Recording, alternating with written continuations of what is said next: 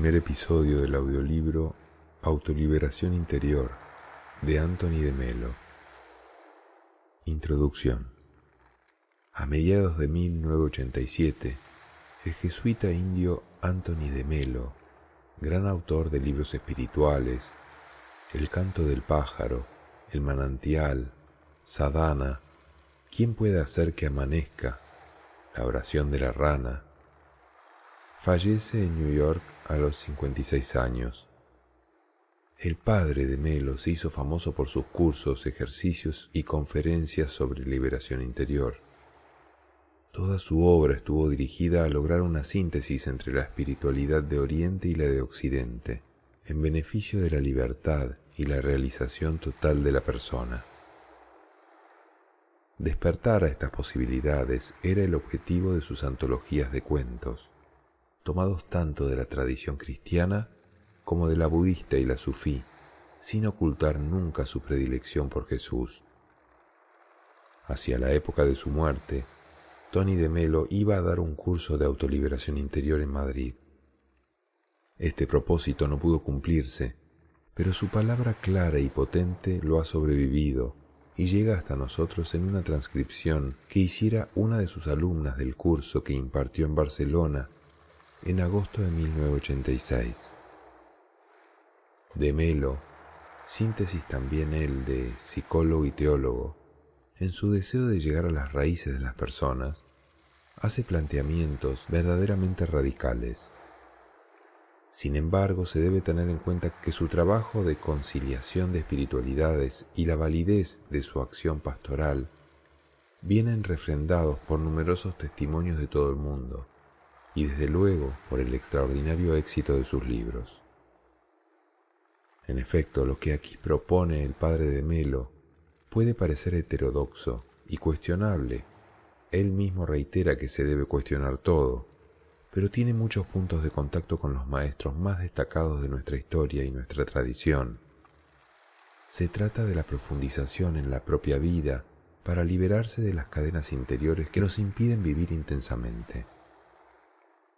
A veces, hasta la misma religión, malentendida, es fuente de trabas psicológicas para vivir la libertad interior que nos aleje de los intensos dolores y las extensas depresiones que caracterizan al mundo moderno.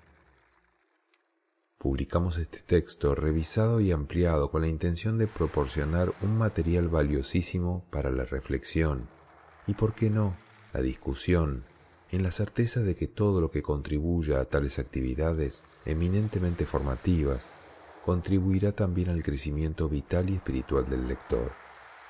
Los editores. Primer capítulo. Despierta. La felicidad eres tú.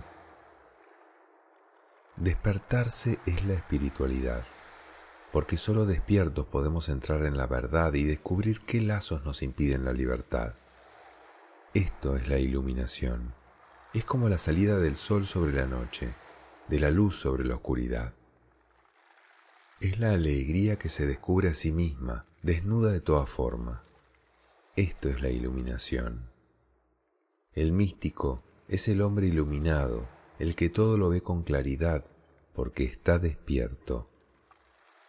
No quiero que se crean lo que les digo porque yo lo digo, sino que cuestionen cada palabra y analicen su significado y lo que les dice en su vida personal, pero con sinceridad, sin autoengañarse, por comodidad o por miedos.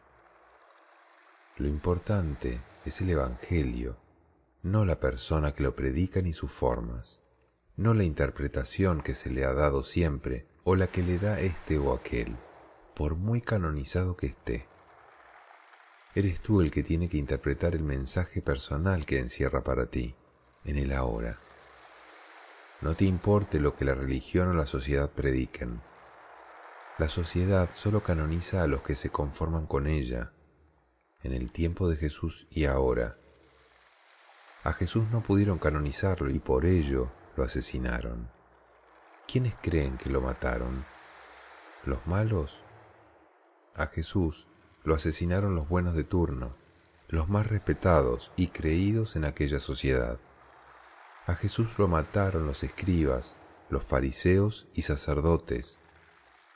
Y si no andas con cuidado, asesinarás a Jesús mientras vives dormido. Despertarse es la espiritualidad, porque solo despiertos podemos entrar en la verdad y la libertad.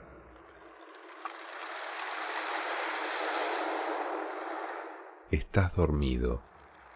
¿Y cómo sabré si estoy dormido? Jesús lo dijo en el Evangelio. ¿Por qué decís, Señor, Señor, si no hacéis lo que os digo? Si no hacemos lo que Dios quiere y nos dedicamos a fabricarnos un Dios tapaujeros, es que estamos dormidos. Lo que importa es responder a Dios con el corazón. No importa ser ateo, musulmán o católico.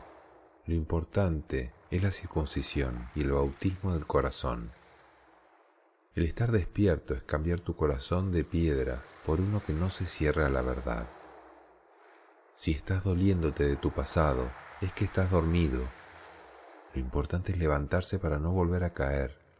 La solución está en tu capacidad de comprensión y de ver otra cosa que lo que te permite ver. Ver lo que hay detrás de las cosas. Cuando se te abran los ojos, verás cómo todo cambia, que el pasado está muerto y el que se duerme en el pasado está muerto, porque solo el presente es vivo si tú estás despierto en él. Metanoia quiere decir despertarse y no perderse la vida. Es vivenciar el presente. Para saber esto hay un criterio. ¿Tú sufres? Es que estás dormido. Es igual que sepas muchas cosas y te dediques a salvar a las personas el ciego que guía a otro ciego. Quiere decir que los dos están dormidos. Si sufres es que estás dormido. Me dirás que el dolor existe. Sí, es verdad que el dolor existe, pero no es el sufrimiento. El sufrimiento no es real, sino una obra de tu mente. Si sufres es que estás dormido porque en sí el sufrimiento no existe, es un producto de tu sueño. Y si estás dormido, verás a un Jesús dormido, que tú te has imaginado, que nada tiene que ver con el Jesús real, y eso puede ser muy peligroso. Calderón dice, todo es según el color del cristal con que se mira. Si estás dormido no serás capaz de ver más que cosas dormidas y no te darás cuenta hasta que despiertes. Pasará la vida por ti sin que tú la vivas si tienes problemas es que estás dormido. La vida no es problemática.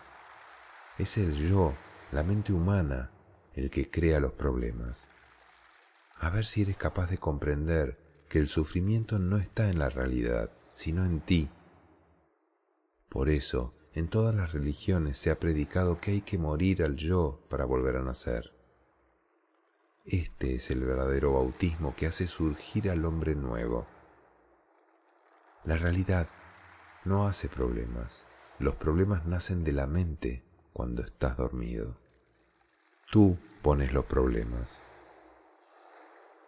Estar despierto es aceptarlo todo, no como ley, no como sacrificio, ni como esfuerzo, sino por iluminación. Despierta. ¿Se puede decir que en estos últimos días no te has sentido como un hombre libre y feliz, sin problemas ni preocupaciones? ¿No te has sentido así? Pues estás dormido. ¿Qué ocurre cuando estás despierto? No cambia nada, todo ocurre igual, pero tú eres el que ha cambiado para entrar en la realidad. Entonces lo ves todo claro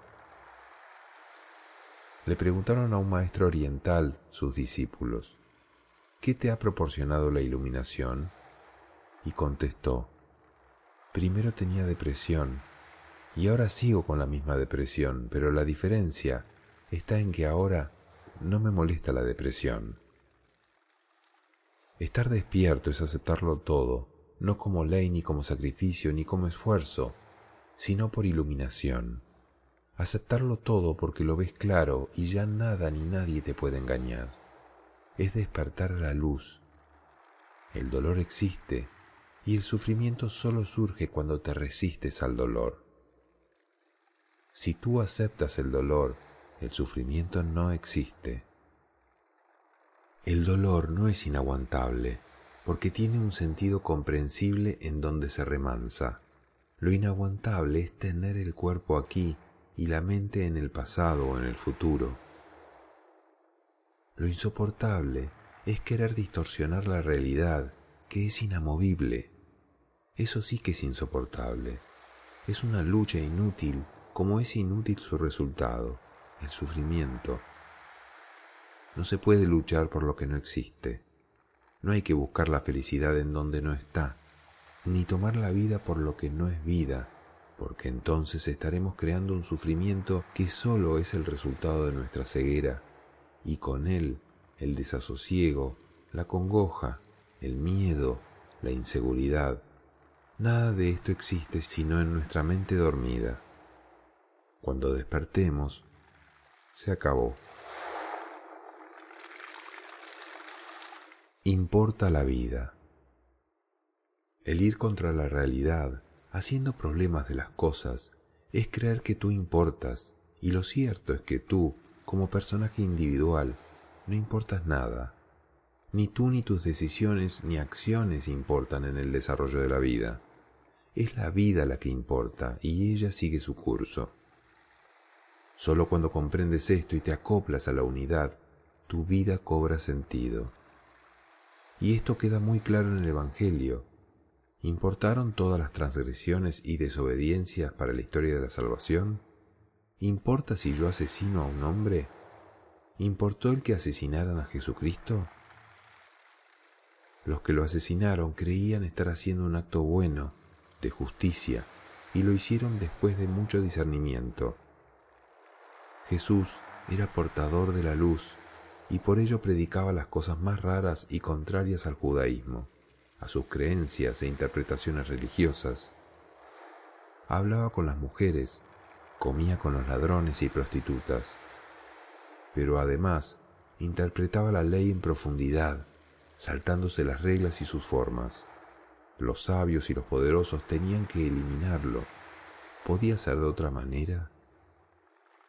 Era necesario que muriera así, asesinado y no enfermo de vejez. Cuentan que un rey godo se emocionó al oír el relato de Jesús y dijo, de estar yo allí, no lo hubieran matado. ¿Lo creemos así como el rey godo? Dormimos. La muerte de Jesús descubre la realidad en una sociedad que está dormida y por ello su muerte es la luz es el grito para que despertemos. No te ates. ¿Qué hace falta para despertarse? No hace falta esfuerzo ni juventud ni discurrir mucho. Solo hace falta una cosa, la capacidad de pensar algo nuevo, de ver algo nuevo, de ver algo nuevo y de descubrir lo desconocido es la capacidad de movernos fuera de los esquemas que tenemos, ser capaz de saltar sobre los esquemas y mirar con ojos nuevos la realidad que no cambia.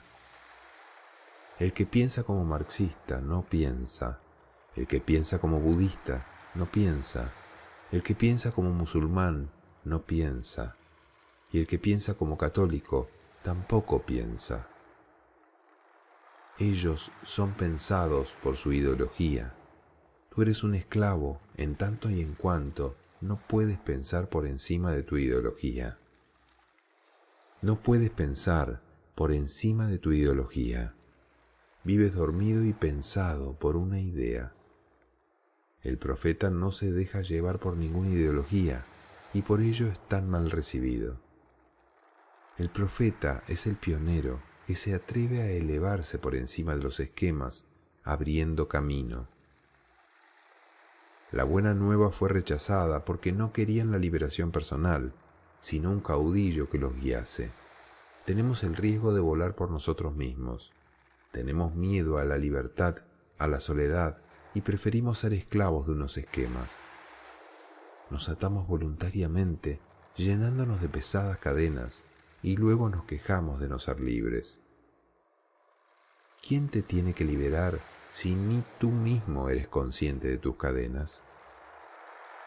Las mujeres se atan a sus maridos, a sus hijos, los maridos a sus mujeres, a sus negocios.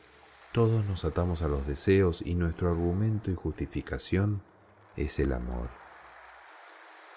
¿Qué amor? La realidad es que nos amamos a nosotros mismos, pero con un amor adulterado y raquítico que solo abarca el yo, el ego. Ni siquiera somos capaces de amarnos a nosotros mismos en libertad. Entonces, ¿cómo vamos a saber amar a los demás, aunque sean nuestros esposos o nuestros hijos? Nos hemos acostumbrado a la cárcel de lo viejo y preferimos dormir para no descubrir la libertad que supone lo nuevo. Lo peor y más peligroso del que duerme es creer que está despierto y confundir sus sueños con la realidad.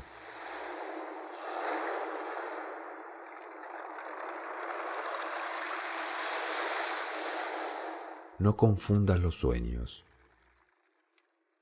Ustedes están dormidos porque, si no, ya no necesitarían venir a este curso. Si ya lo vieran todo con ojos nuevos, ya no necesitarían venir a despertarse.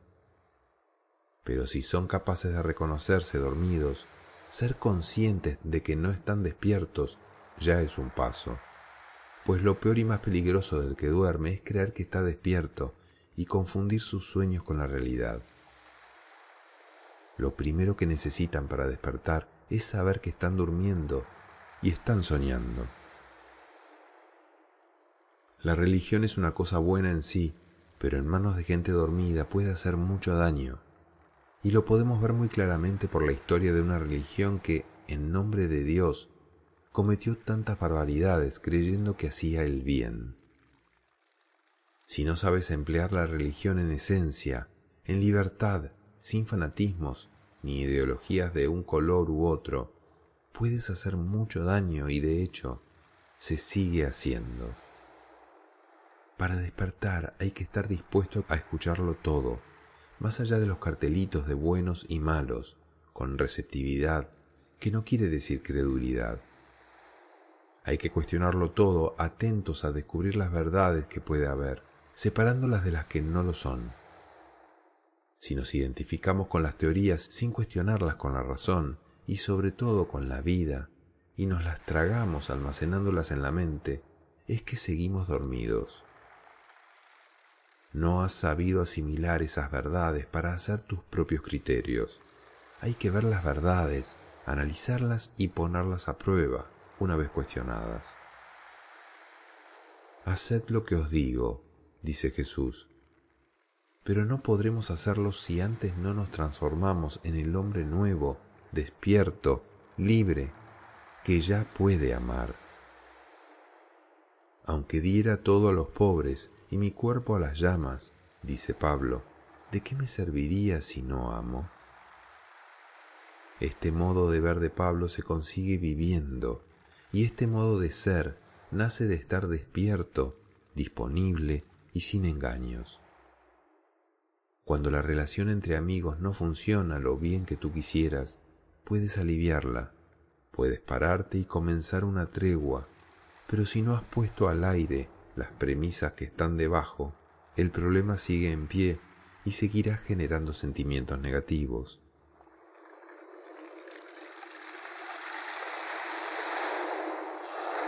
¡Qué lío! Mi vida es un lío. ¿Soy capaz de reconocerlo? Necesito tener receptividad. ¿Estoy dispuesto a reconocer que el sufrimiento y la congoja los fabrico yo mismo? Si eres capaz de darte cuenta es que comienzas a despertarte. Ordinariamente buscamos alivio y no curación. Cuando sufres, ¿estás dispuesto a separarte de ese sufrimiento lo necesario para analizarlo y descubrir el origen que está detrás? Es preferible dejar que sufras un poco más hasta que te hartes y estés dispuesto a ver. O despiertas tú o la vida te despertará. Las componendas y alivios son manejos comerciales del buen comportamiento que te ha metido en la mente tu sentido de buena educación.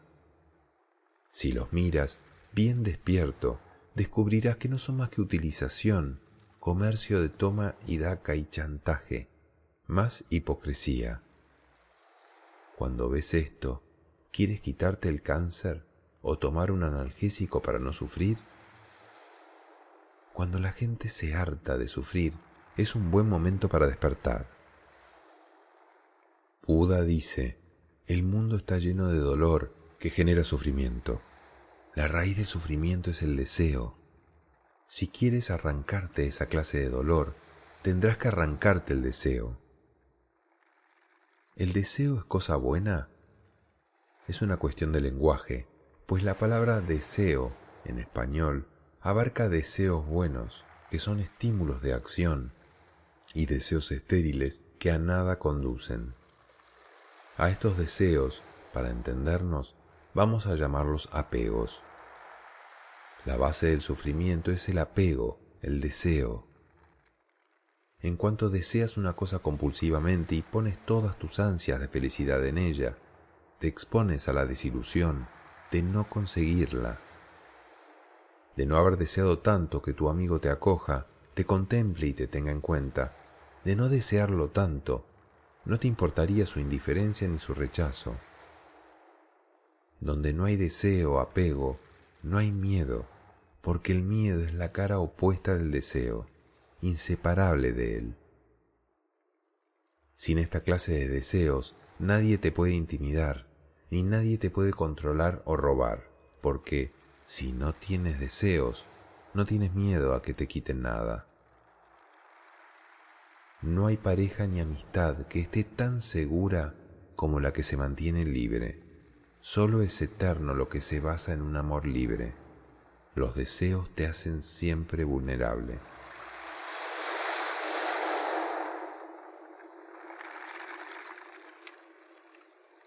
El amor no duerme. Donde hay amor, no hay deseos, y por eso no existe ningún miedo. Si amas de verdad a tu amigo, tendrías que poder decirle sinceramente, así, sin los cristales de los deseos, te veo como eres y no como yo desearía que fueses, y así te quiero ya, sin miedo a que te escapes, a que me faltes, a que no me quieras. Porque en realidad, ¿qué deseas? amar a esa persona tal cual es o a una imagen que no existe? En cuanto puedas desprenderte de esos deseos apegos, ¿podrás amar? A lo otro no se lo debe llamar amor, pues es todo lo contrario de lo que el amor significa. El enamorarse tampoco es amor, sino desear para ti una imagen que te imaginas de una persona. Todo es un sueño, porque esa persona no existe. Por eso, en cuanto conoces la realidad de esa persona, como no coincide con lo que tú te imaginabas, te desenamoras.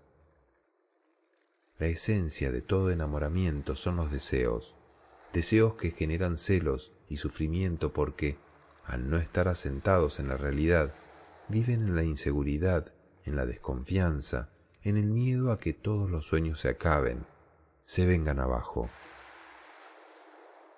El enamoramiento proporciona cierta emoción y exaltación que gusta a las personas con una inseguridad afectiva y que alimenta una sociedad y una cultura que hace de ello un comercio.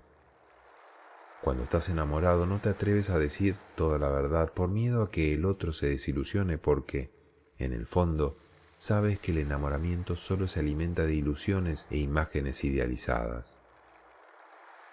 El enamoramiento supone una manipulación de la verdad y de la otra persona para que sienta y desee lo mismo que tú y así poder poseerla como un objeto sin miedo a que te falte.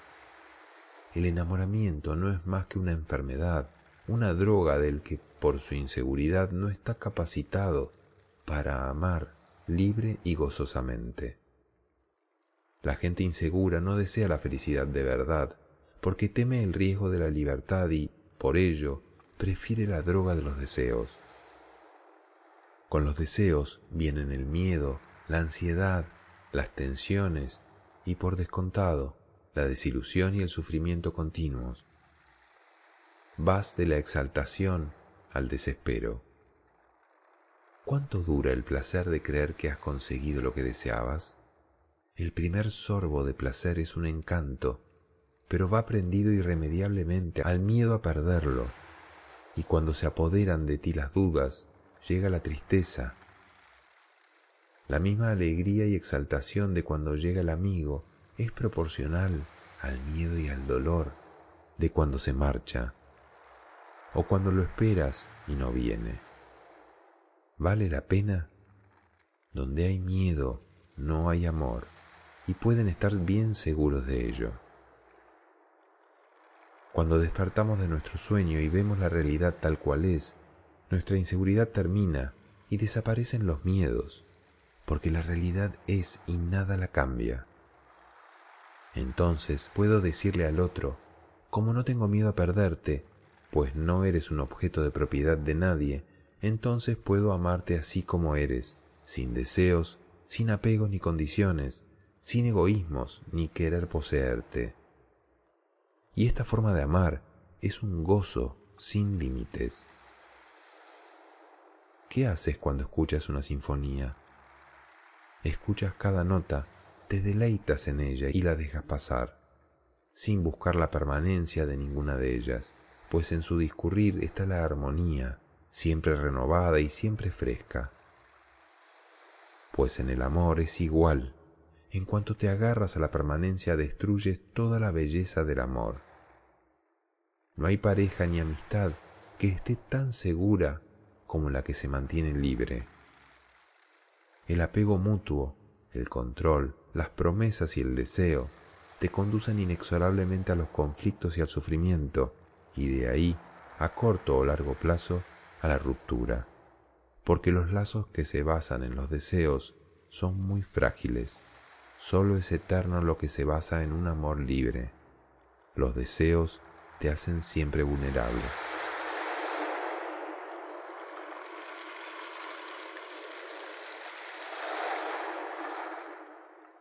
Disparar gratuitamente. Hay dos tipos de deseos o de dependencias el deseo de cuyo cumplimiento depende mi felicidad y el deseo de cuyo cumplimiento no depende mi felicidad.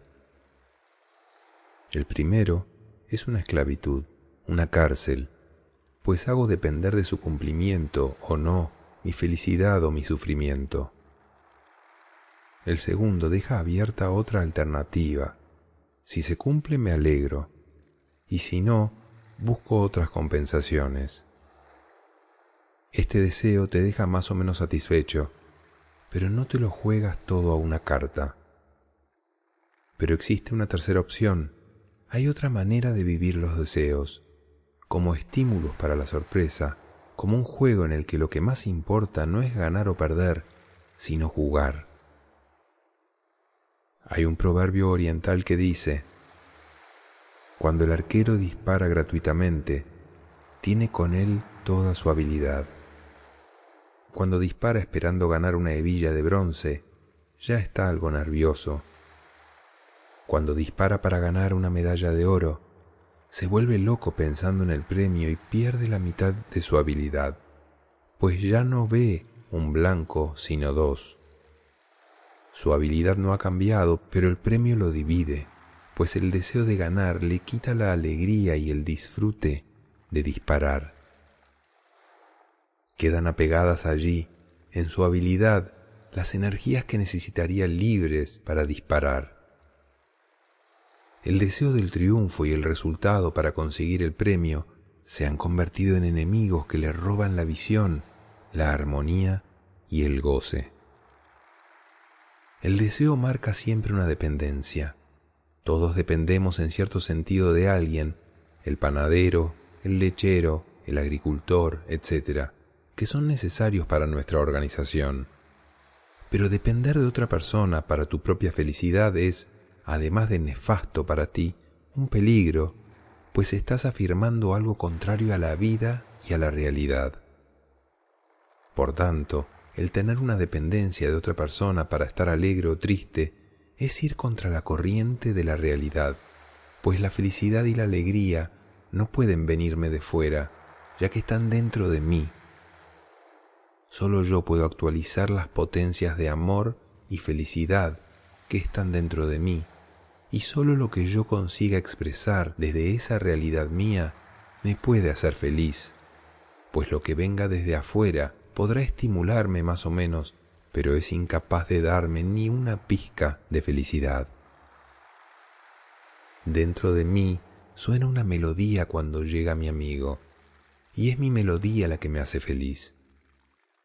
Y cuando mi amigo se va, me quedo lleno con su música, y no se agotan las melodías, pues con cada persona suena otra melodía distinta que también me hace feliz y enriquece mi armonía. Puedo tener una melodía o más que me agraden en particular, pero no me agarro a ellas, sino que me agradan cuando están conmigo y cuando no están. Pues no tengo la enfermedad de la nostalgia, sino que estoy tan feliz que no añoro nada. La verdad es que yo no puedo echarte de menos porque estoy lleno de ti. Si te echase de menos, sería reconocer que al marcharte te quedaste fuera. Pobre de mí si cada vez que una persona amada se va, mi orquesta deja de sonar. Cuando te quiero, te quiero independiente de mí y no enamorado de mí, sino enamorado de la vida. No se puede caminar cuando se lleva a alguien agarrado. Se dice que tenemos necesidades emocionales, ser querido, apreciado, pertenecer a otro, que se nos desee. No es verdad. Esto, cuando se siente esa necesidad, es una enfermedad que viene de la inseguridad afectiva.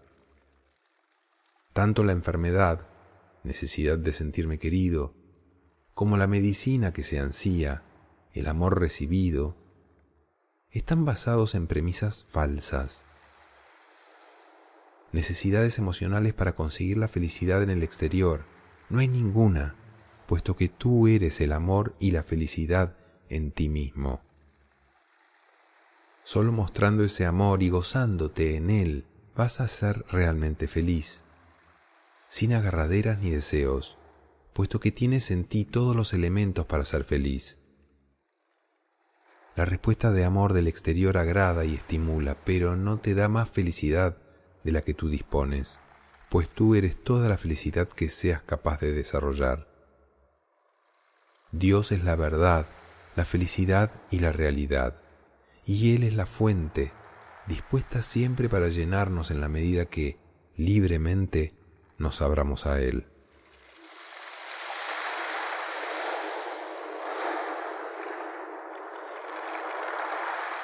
Tú ya eres felicidad.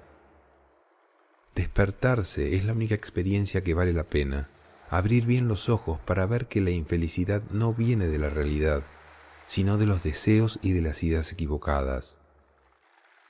Para ser feliz no has de hacer nada, ni conseguir nada, sino deshacerte de falsas ideas, ilusiones y fantasías que no te dejan ver la realidad. Eso solo se consigue manteniéndote despierto y llamando a las cosas por su nombre. Tú ya eres felicidad, eres la felicidad y el amor, pero no lo ves porque estás dormido. Te escondes detrás de las fantasías, de las ilusiones y también de las miserias de las que te avergüenzas. Nos han programado para ser felices o infelices, según aprieten el botón de la alabanza o de la crítica. Y esto es lo que te tiene confundido. Has de darte cuenta de esto salir de la programación y llamar a cada cosa por su nombre.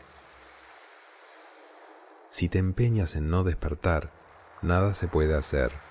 No te puedes empeñar en hacer cantar a un cerdo, pues perderás tu tiempo y el cerdo se irritará.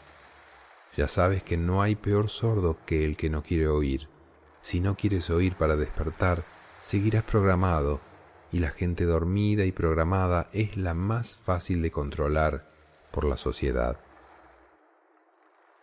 Dentro de mí suena una melodía cuando llega mi amigo, y es mi melodía la que me hace feliz. Y cuando mi amigo se va, me quedo lleno de su música.